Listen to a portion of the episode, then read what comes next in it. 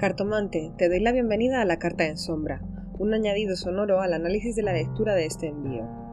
La carta en sombra es la carta que está al final del mazo, lo que está cubierto por capas y capas de realidad y que por tanto no podemos detectar.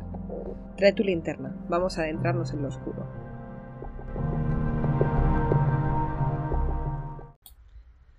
Primero quiero empezar con una descripción. En la imagen que tenéis de la tirada, las ilustraciones podrían verse más nítidas, y aunque en la lectura está mi interpretación de las cartas, quiero que tengas toda la información para poder añadir la tuya. La tirada se llama la despensa, y sirve para organizar tus recursos cuando notas que necesitas tomar tierra. Las cartas de la lectura colectiva son las siguientes. Tú, tres de copas. Algo a compartir, el emperador.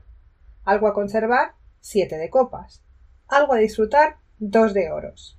Algo que se ha echado a perder, el mundo, y la herramienta para usar tus recursos es el siete de espadas. Y la carta en sombra de esta tirada es la reina de bastos. En los detalles de este audio tienes un enlace a la imagen de esta carta en esta baraja, que es el Tarot Book of Shadows volumen 2, So Below.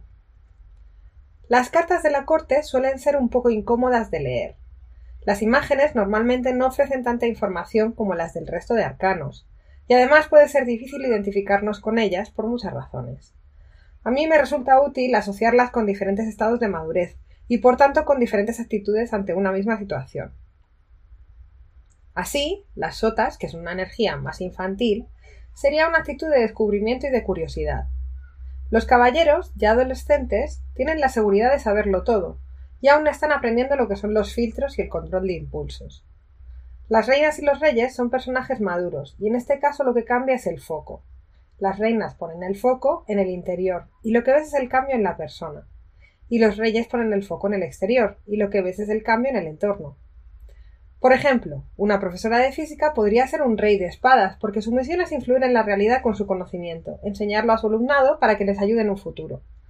Tu amigo al que llamas cuando necesitas que alguien te escuche puede ser una reina de copas, porque sabes que esta persona tiene espacio para ti cuando el mundo se te echa encima. Como ves, lo importante aquí es el tipo de energía. La reina de bastos es un personaje muy potente. Es carismática, valiente e intensa, y llama la atención allá donde va. También tiene un puntito de arrogancia. Disfruta de esa atención porque sabe que se la merece, y no se achanta ante nada ni ante nadie. Sabes el tipo de personaje del que hablo, ¿verdad? Con un poco de suerte, de hecho, lo mismo conoces a alguien así, el tipo de persona que tiene fuego dentro. ¿Y esta energía cómo podemos aplicarla al ambiente que vamos a vivir estos meses? Pues verás, la vas a sentir a tu alrededor y va a influir en cómo tomes las decisiones y en cómo te manejas en tu realidad.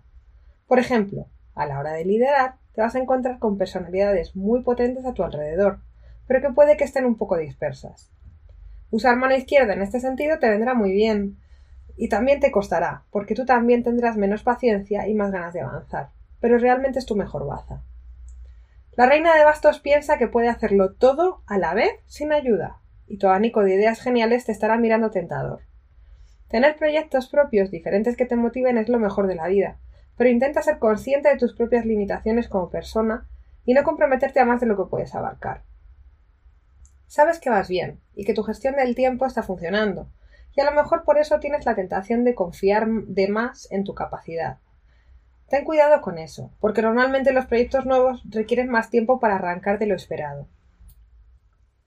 El consejo de este otoño es aprovecha tu energía y tu carisma. Sé consciente de tu poder y mételo en tu cuerpo para ocupar el espacio que te pertenece. Ten en cuenta también que necesitas alianzas y que éstas se basan en la información. Así que controlando el flujo de información controlarás las alianzas. No le debes explicaciones a nadie y esto es una herramienta muy muy potente. Estoy deseando que me cuentes su transformación en el emperador que eres. Te espero al otro lado.